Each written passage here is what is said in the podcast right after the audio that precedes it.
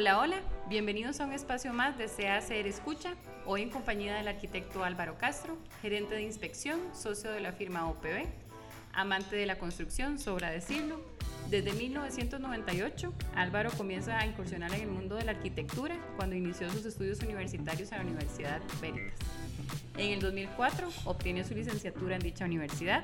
Además, realizó una maestría en diseño urbano, de la cual es egresado, y otra en administración de proyectos de la Universidad de Cooperación Internacional. En el 2016 obtuvo la certificación como auditor Edge. Además, es un aficionado al fútbol, no de un equipo muy conocido por sus campeonatos, la Liga Deportiva La Juventud. Álvaro, ¿cómo estás? Bien, bien, por dicha.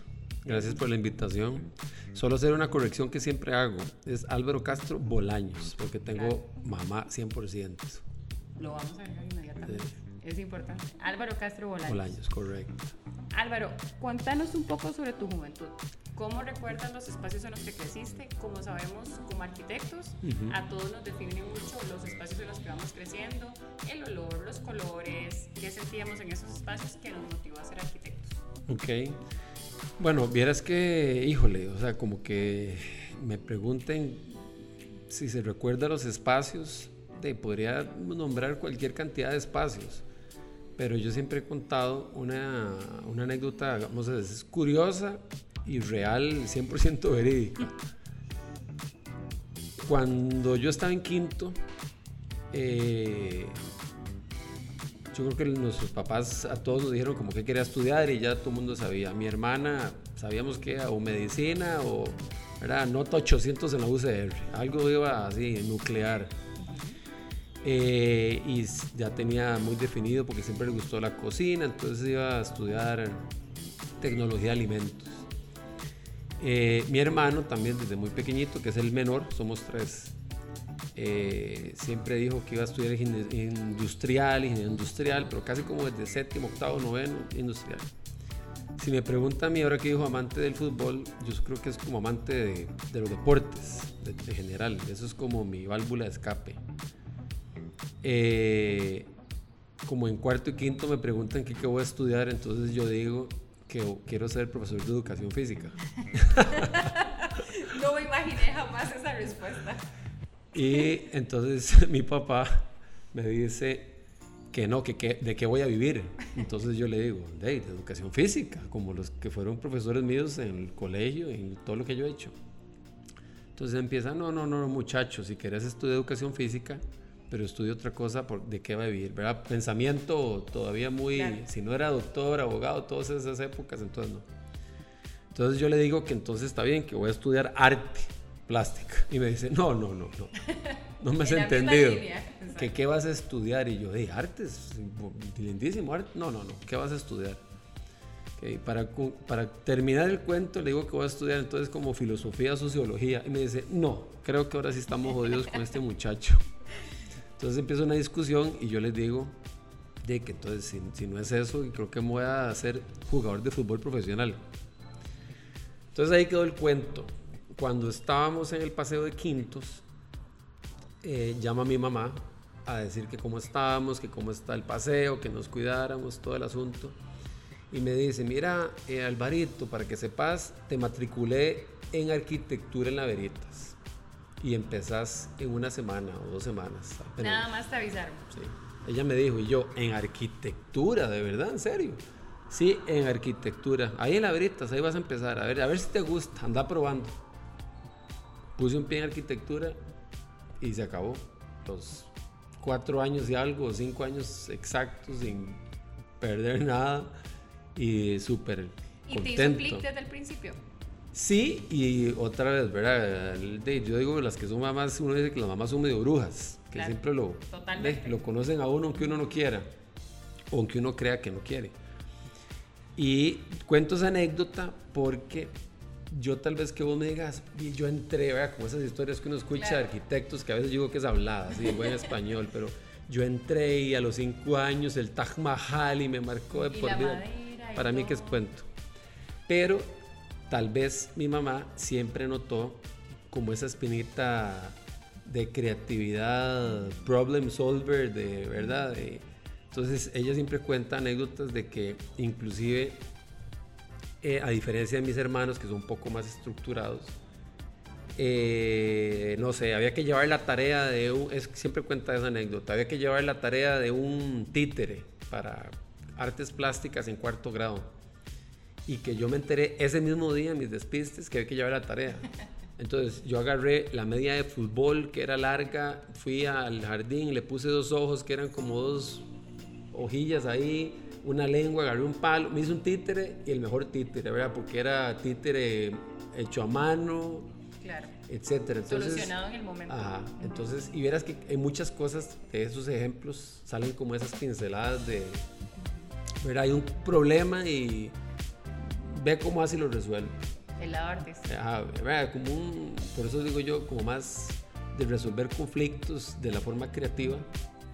Eh, y en cuarto y en quinto, en el colegio que yo estudié, eh, nos daban, vieron diseño arquitectónico. Entonces daban como un par de electivas, yo me metí diseño arquitectónico, entonces ahí regla T y dibujar, entonces seguro también notó que pasaba, ¿verdad? Súper preguntón. Y, entonces ella fue la que prácticamente vio, dijo, no, si este carajo no se decide, De una. yo sé que arquitectura le va a hacer clic y listo. Ok. Como comentabas, hay muchas habilidades que nos van llevando a tomar decisiones, casi que se toman sobre las decisiones, como esto de solucionar problemas en el momento. ¿Qué otras habilidades, aparte de esas, crees que te han llevado hasta este momento donde estás? A trabajar en lo que trabajas y en el momento de la vida en que estás. Sí. Y vieras que igual con esa y otra vez otra anécdota. Eh, yo llevo en OPB 16 años. Y cuando empecé, eh, prácticamente, de hecho yo tenía una oficina con dos amigos. eh, empezó la nota de que cada quien quiere ir a estudiarse afuera. yo no tenía pensado irme afuera. yo dije, "Dey, me quedo con la oficina solo, ni la mamá sabe que uno es arquitecto. Entonces eh, yo dije, bueno, me voy a meter en una oficina grande. eh, dos, tres años, agarro volados y listo, de una vez Plan inicial. regreso cuando regresen los otros. Y, y ahí creo que es otra de las cualidades eh, que yo creo que si la llamada de ese pase hubiera sido lo matriculé en medicina, me hubiera graduado en medicina o si me matriculó en... Porque a mí nos- me gusta mucho aprender. O sea, verdad, yo en, en construcción tengo un, como una muletilla que digo que soy frustrado estructural, eléctrico, mecánico, infraestructura pero es porque no solo en las reuniones estoy con ellos, sino que pregunto, entiendo, ¿verdad? ¿Cómo es que diseña? ¿Cómo se cuestiona? Entonces hasta pleitos entre ya, como si yo fuera estructural he ganado pleitos, como si fuera mecánico hubiera ganado pleitos.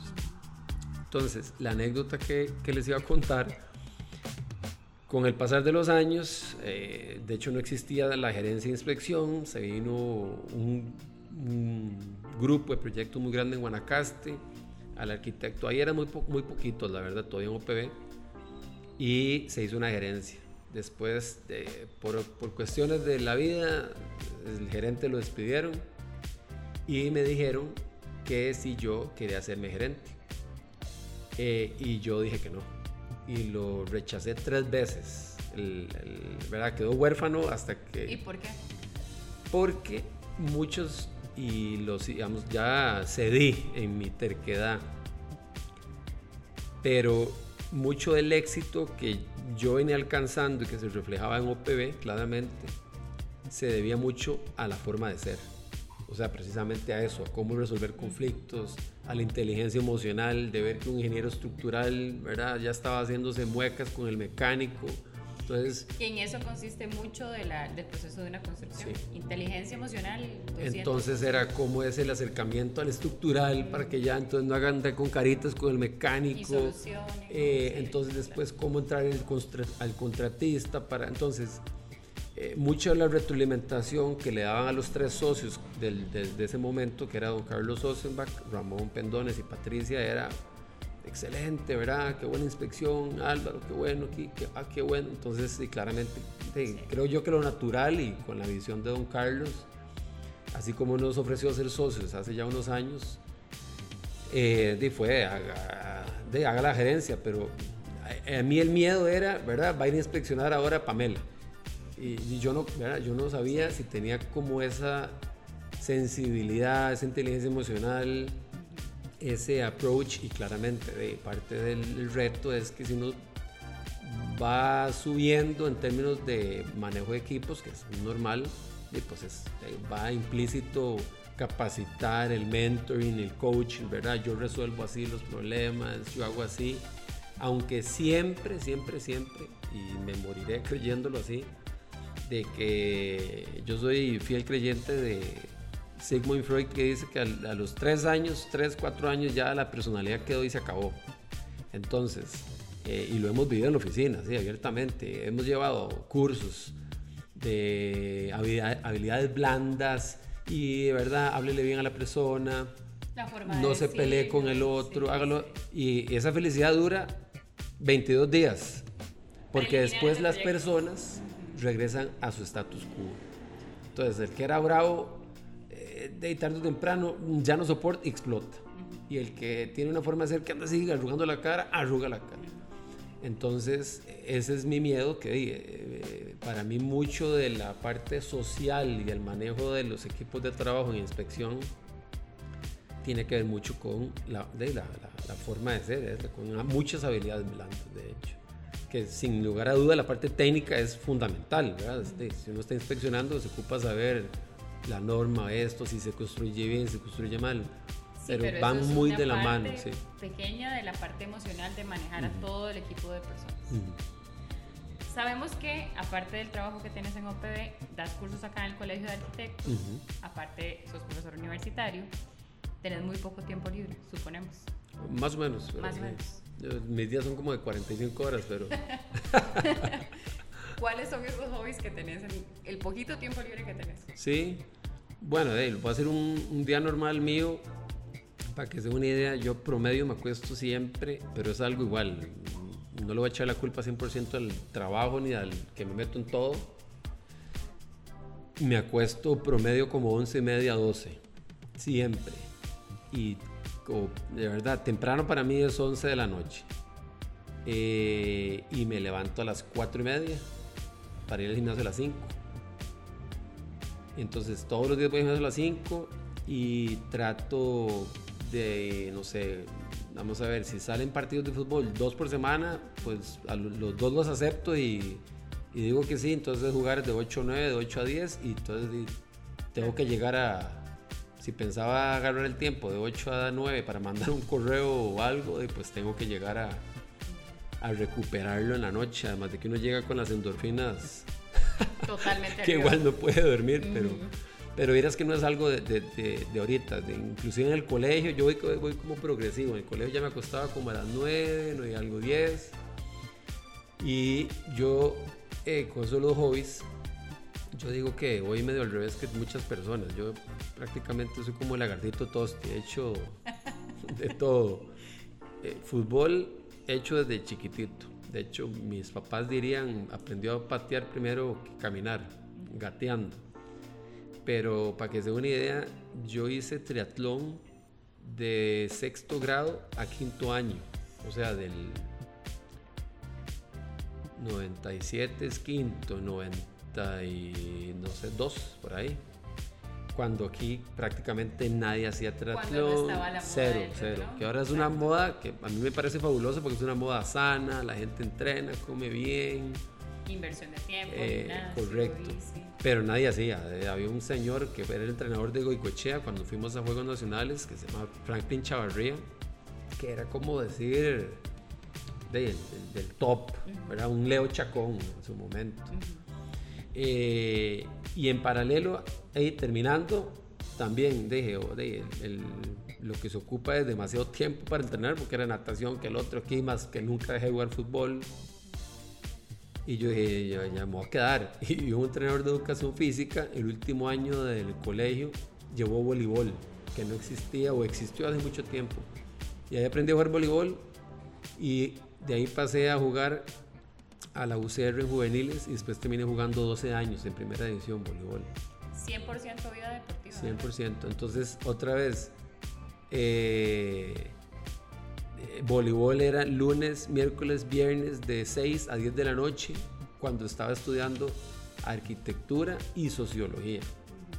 al mismo tiempo. ¿Estudiaste sociología? Sí, de tres años, porque es que todo el cuento es que eh, mi tía era la vicerrectora de vida estudiantil de ese momento. Entonces prácticamente era, por favor, matricules en algo, los estudiantes de la UCR tienen mejores beneficios de los que no son, a pesar de que están en las disciplinas élite de la UCR. Entonces, teniéndome eh, solo para llevarle el pleito a mis papás, por lo menos me metí tres años a... Pero algo de sociología, a sociología puedes aplicar a la construcción, estoy segura. Sí, fijo, tal vez. Y después también en el cuento, ya cuando el grupo de amigos de voleibol, como que empezó ya todo mundo graduado, que familia, así que eh, conocí rugby y entonces jugué prácticamente 12 años rugby ah, con la selección, yendo a centroamericanos y el Caribe. Eh, y de ahí ya prácticamente ya casi ni entreno, de vez en cuando voy y juego. Los hobbies son 100% deportivos. 100%. Ese es, yo, yo, siempre digo, si quiero funcionar a nivel social, ocupo hacer ejercicio. Igual, relaciones familiares, relaciones profesionales, yo ocupo el ejercicio. Okay. Esto que hablábamos de sociología, hay momentos importantes en la vida que pasa algo, leía mucho de Frank Lloyd Wright un día de estos que decía que él un día se quedó perdido en la montaña, vio un árbol y dijo, y de ahí empezó esta metodología de él de irse mucho por arquitectura orgánica, de seguir el ambiente, etc. ¿Cuáles han sido dos momentos de tu vida trascendentales? O sea, que decís, estos dos momentos marcaron un cambio para lo que seguía. Híjole, vieras que eh, por lo menos eh, yo creo que un... No, no, tengo tal vez como la fecha ni el proyecto, el proyecto exacto, pero sin duda, eh, empezando a ver en los primeros años de OPB la complejidad de los proyectos y entiéndase por tamaño, escala, cantidad de consultores involucrados, eh, clientes, project managers, desarrolladores, eh, fue cuando yo dije, y sobre todo con mi hermano industrial, eh, prácticamente yo ocupaba lo de proyectos. O sea, para tener esa, esa formación teórica de entender bien todas las variables que suceden en los proyectos, ¿verdad? sin recitar el, el PMBOK o el PMI, pero entender bien cuál era el involucrado, el manejo de la gestión, de, ¿verdad? porque era demasiado, si no uno no iba a tener como una vez más la claridad ni los argumentos para poder refutarle a un contratista, ¿verdad? se maneja mal, ese es el procedimiento, o un project manager está bien, de tú a tú estás esto. Eh, y de, no sé, no sé ni cuál proyecto será, pero casi que fue esa, esa necesidad de, de ir, de, capacitarse, ¿será? Es más, voy a dar una broma de, una broma no, que me, me vacilan en, el grupo de todos los exgraduados veritas, eh, ¿verdad? que son como, como son generaciones de cuatrimestre, pues son bastantes en el chat.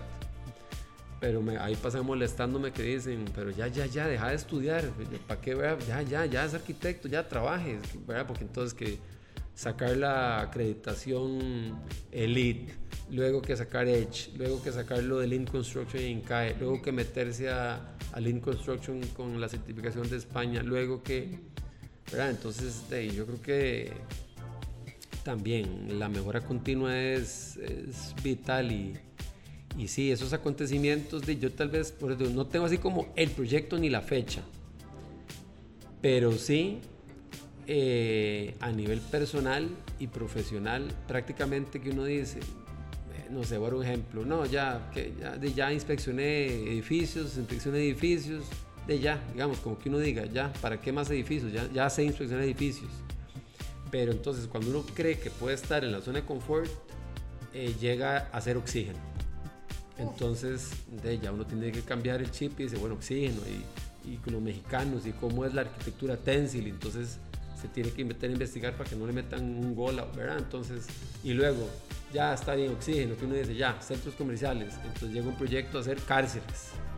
Entonces, ¿no? otra vez, entonces creo que inclusive esa dinámica de, de los proyectos que tenemos en la oficina da para seguir siempre reinventándose, aprendiendo. Entonces, pues digo yo que como que el momento o el proyecto no lo tengo como en la retina, pero, pero sin duda fue el mismo, la misma necesidad del trabajo, que es como ese shock de decir, hey, capacítese, haga esto, siga, siga aprendiendo.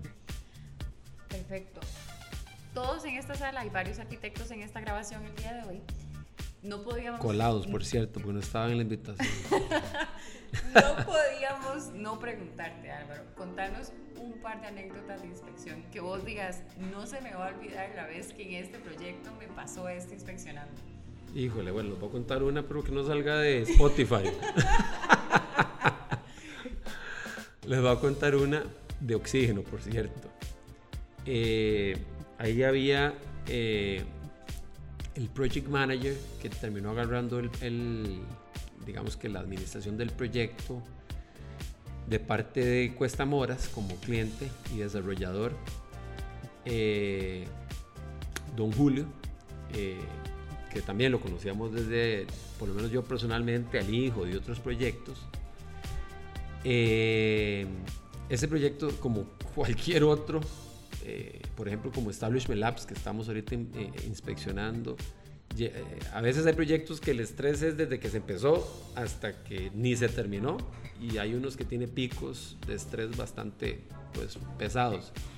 Oxígeno, de, pues era un proyecto muy, muy grande, venía con mucha presión de entregar, de cumplir, abrir en, casi que en antes de Navidad y estábamos en la época de entregas y, en ese, en ese momento las reuniones era como en la mesa que estábamos, tal vez para los que no, no pueden visualizar, es una mesa que caben, no sé, será 20 personas. Una mesa de sesiones de 20 personas, 20 y tantas personas. Y don Julio, eh, él había dicho que la fecha de entrega para Vanderlati Jiménez era esta. En su momento. Pero después en otra reunión alguien dijo otra fecha. Entonces yo por tratar de canalizar con el equipo de consultores de cuándo tenían que empezar a hacer el levantamiento de pendientes, recorridos, saber qué era la fecha, eh, como había inversiones por todo lado, yo me tomé la libertad de llamar a, eh, a, uno de los socios de Banderati Jiménez, a don Víctor Acón, de gerente general, eh, y a don Hernán, que era él también el director de de la parte de, urbanismo o desarrollo en la parte de Cuesta Moras. Entonces, como ellos fueron los que estuvieron en la reunión, yo hablé con ellos y listo. Cuando estábamos en la reunión, estaba el asistente o el que llevaba también el proyecto y entonces menciona cuáles son las fechas. Llega don Julio y le dice, no, no, con permiso, lo, lo, lo quita y empieza a hacer sus tablas de entrega. Entonces, yo le digo, eh, levanto la mano así, muy obediente como en la clase, y yo, Julio, ¿puedo decirle algo? Sí, decime. Vean, Julio, es que de, yo honestamente no entiendo. Usted dice esta fecha, esta es la otra fecha, de no sé, fechas por todo lado. Eh, yo ya le di mi opinión, creo que no sale en la construcción con el tiempo, pero para estar claros, yo llamé a tales y a tales y a tales para. Me imagino la cara que es. Para, para, para estar claros, porque el teléfono chocho. Hubo silencio y prácticamente agarró el borrador de la pizarra y lo hizo reventado contra la pizarra. Se puso bravísimo y me hace, listo, se acabó. Dígame quién manda aquí, si manda Álvaro o mando yo. El que mande Álvaro, que se vayan todos detrás de Álvaro a aquella puerta, pero furibundo. Y yo aquí tranquilo todavía. Termina ya en su explosión, que pues, posiblemente era hasta natural decir, hey, ¿cómo, verdad? Si yo estoy el que estoy aquí. Termina, levanto la mano de nuevo. Sí, ¿qué pasó? No, no. Ah, no, perdón, él dijo, él. Y el que está conmigo se queda sentado. Levanto yo la mano todo diente otra vez y yo, sí, Álvaro, ¿qué pasó? Todo diente. Digo yo, don Julio, es que solo para aclararlo, yo soy el primero que me quedo aquí sentado. o sea, no sé en qué momento van a seguir detrás mío. O sea, mi comentario es solo para tener claridad en el proyecto, pero de, yo, al que me está pagando mis cuestamoras, es usted como filtro, o sea, yo me vivo por el cliente, por el proyecto, pero es una claridad. Entonces ahí ya se apacigua el azar. Entonces todos los consultores que estaban, dígale, dígale, dígale, dígale. Entonces ahí me bautizaron que me morí como Juan Santa María, solo. nadie, más levantó la mano, solo yo el, el que sacó pecho, de me llevé la regañada, pero... El borrador, ¿sabes? Sí, sí, y después ahí don Julio termina, rompen filas y entonces me dice, mira, disculpame, vos sabes cómo es este negocio, si no me hubiera enojado, no doy mi punto con yo, sí, sí, don Julio, tranquilo, yo sé cómo es, como si cómo nada, es la construcción. Sí, sí. Todos en, en, la, en, la, construcción no se puede tomar nada a pecho. Nada es personal en la construcción. Yo creo que la construcción es un ser viviente lleno de emociones, es controlar emociones, aparte de la parte técnica, 50% es controlar emociones de todas las personas. Sí. Y otra anécdota vacilona, que esa es más rápida, haciendo Ciudad del Este, que queda ahí donde estaba. Me acuerdo que llegó eh, eh, don Rodrigo Zapata, que era el project manager, y presenta a la arquitecta que iba a ser su project manager en sitio. Y ellos habían hecho todo ese proyecto diseñado en Guatemala. Hicieron la nacionalización con un equipo consultores aquí, pero algo pasó que se pelearon y contrataron a todo un equipo nuevo para hacer la inspección. Y ahí entramos nosotros.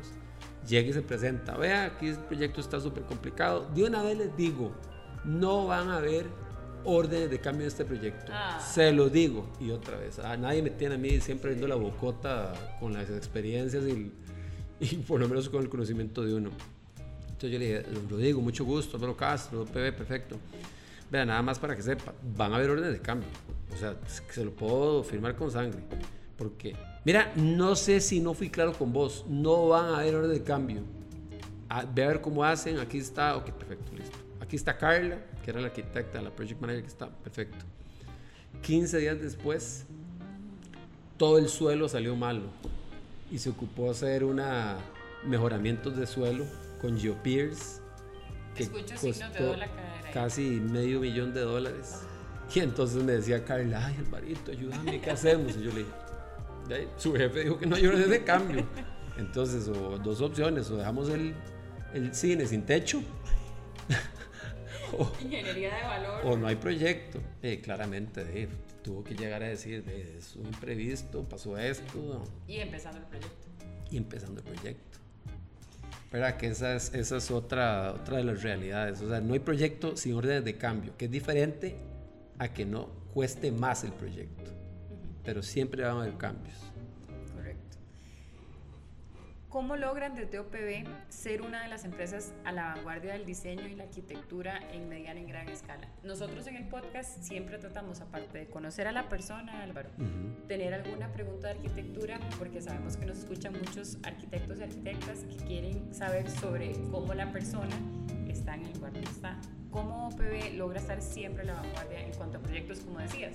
Desde un oxígeno, una cárcel, un hospital, ¿cómo se logra estar a la vanguardia? Sí, bueno, aquí yo creo que es fundamental el, ADN, como decimos nosotros a lo interno, y los socios y prácticamente todo el, todo el equipo de trabajo. El ADN de don Carlos Osenbach, el fundador. Eh, porque siempre ha sido un visionario como empresario, ¿verdad? Y como creador de la empresa eh, y esa parte visionaria ha sido precisamente como una, una anticipación a riesgos, ¿verdad? Que pues, a veces uno puede eh, no, no, atajar todos los riesgos, pero sí mínimo estar poniéndolos sobre la mesa para discutirlos. Y también bajo esa misma línea de buscar eh, un valor agregado algo competitivo, a, un elemento diferenciador eh, y esa parte de visión a futuro y, un eslogan que estamos utilizando mucho, de hecho fue parte de, cuando nos invitaron a los gerentes en aquel momento a ser socios, fue cómo hacer que OPB siga siendo una empresa muy vieja, pero con sangre muy joven porque ahorita en su momento, eh, cuando éramos socios, prácticamente era, no sé, hace seis años o cuando nos invitó, eh, y ahora seguimos con convenios que se han firmado de pasantías eh, con la Veritas que yo lo firmé, entonces, ¿verdad? Toda esa retroalimentación de qué se está haciendo nuevo. Eh, después se firmó el contrato con el TEC, con la UCR, entonces, ¿verdad? A ver, la UCR es diferente a Veritas. Eh, inclusive feedback positivo que se lo dimos en su momento a la Veritas. Prácticamente un año la selección fue solo UCR, porque ese año estuvieron por encima de la Veritas y fue como retroalimentación a la, a la escuela y les dije, vea, como píquese, ¿verdad? O sea, eh, y verás que eso se resume en que cuando se dibujaba a mano, ¿verdad? Le llegaron a ofrecer AutoCAD seguro versión beta y dijo, de, cuando todo el mundo dijo, ¿verdad? ¿Esto para qué sirve? Este es el futuro y AutoCAD. Eh, entonces todo el mundo obligado a AutoCAD. Y luego AutoCAD también dijo, bueno, ¿cómo podemos estandarizar? ¿verdad? Porque como digo yo, buen alemán es muy estructurado, el orden, todo legal, todo así correcto. Entonces nació eh, cómo certificar la oficina, que creo que, no sé, por años será, no, yo no sé si habrá otra, certificada en ISO 9001 como empresa consultora en diseño. Entonces todos los procesos que, ¿verdad? por buscar esa excelencia, cuando la gente contratara, fuera un producto primera calidad. Eh, recientemente, por ejemplo, Revit, antes de que yo ahora fuera Revit y BIM y todo eso, hace ya años dijimos Revit y Revit, y el que dibujantes o arquitectos que, ¿verdad? No sea Revit, todo el mundo a capacitarse, Revit, y, obligado. Eh, entonces vieras que parte del, del de como el, ese reto ha sido como esa visión de innovación y seguir reinventándose y, ver qué se está haciendo lo otro, ¿verdad? No sé, un ejemplo, que antes no sabíamos ni qué era Lumion, por decirte algo, entró un pasante y hizo el primer render y Lumion de una vez, ¿verdad? ¿Cuánto cuesta la, licencia? Eh, pongámoslo en cuántas computadoras, perfecto, llegó Lumion, pero entonces estaba una una computadora con una carreta, ah, de una vez, la supercomputadora que es la que renderiza todo. Entonces, mucho es de siempre estar con los ojos abiertos para ver qué están haciendo en otras oficinas, otras empresas y siempre prever, por ejemplo, eh, de como los riesgos que hay a corto y mediano plazo. Eh, un ejemplo es el COVID, por ejemplo. Me recuerdo que cuando el COVID todavía estaba en Wuhan, para que ustedes vean como ese, ese horizonte que tiene don Carlos, en una junta directiva, me dijo, vean, no sé si vieron las noticias, eso puede ser preocupante, vea cómo se está desarrollando en China.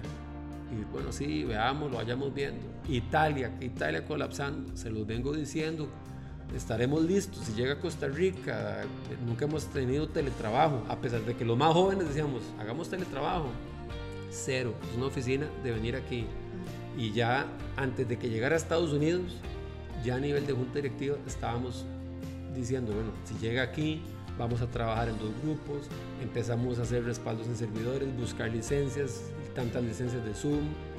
Entonces, otra vez, cuando llegó aquí, que yo me atrevo a decir que un montón de empresas relacionadas en consultoría como nosotros después dijeron, ya nadie puede, ¿verdad? no se puede andar en la calle desde teletrabajo, entonces dije, ¿cómo hacían? ¿verdad? Si el servidor era remoto, si había que la llave malla. Y ya nosotros habíamos desarrollado, por ejemplo, yo desarrollé el protocolo del que inspeccionaba, que tenía que andar en aquella fobia con guantes, botar los guantes, cambiarse la camisa, bañar el chal. todo entonces, cuando llegó aquí nos afectó, realmente a nosotros no nos afectó en absolutamente nada, porque ya en esa visión de ir viendo riesgos se fue, se fue viendo, y en esa, en esa visión de un problema, también la misma visión para ir viendo nuevos horizontes de, de, de, proyectos. Por ejemplo, eh, las cárceles vimos la oportunidad de entrar con, con una empresa eh, mexicana y entonces ya pues agarramos experiencia en cárceles, eh, currículum en cárceles, entonces ya ahí vamos aumentando el portafolio, se va capacitando gente.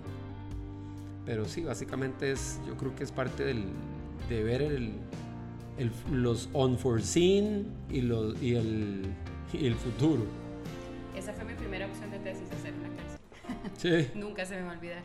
Lamentablemente, Álvaro, tenemos que ir cerrando este espacio de Sea Hacer Escucha. Como todos saben, para nuestro espacio es importante saber el gusto musical de nuestros invitados. Híjole, conmigo se jodieron. Para ir cerrando, puedes pensar en alguna canción que te guste, que sea tu favorita, que la escuches y decís, uy, qué buena pieza. Sí. Pucha, digo yo, de verdad se jodieron conmigo porque mi espectro musical va desde música clásica hasta Daddy Yankee, ¿verdad? Muy bien. Absolutamente todo. bien. Coldplay, rock, metal, jazz, mambo. La primera que se Todo. te viene a la mente. Eh, pucha. Eh, y tal vez y enfocado a, a parte de mi ADN, que también tengo una muletilla, que yo siempre digo, todo va a salir bien. Todo va a salir bien. ¿verdad? En la casa, que, que se cortó, se- sin brazo, todo va a salir bien. Hay una persona allá que está sin dos brazos. Eh, entonces tal vez se me ocurre, no sé, puede ser eh, Sueños, de Julieta Venegas y, Ajá. de, Y de Diego Torres. y Diego Torres, creo, Ajá. sí, que es como ver siempre Positivo. ir para adelante, sí, sí. Álvaro, agradecerte muchísimo que nos acompañaras en este Hacer Escucha de hoy. Eh, a los que nos escuchan, nos esperamos en un próximo espacio. Gracias, que la pasen bien.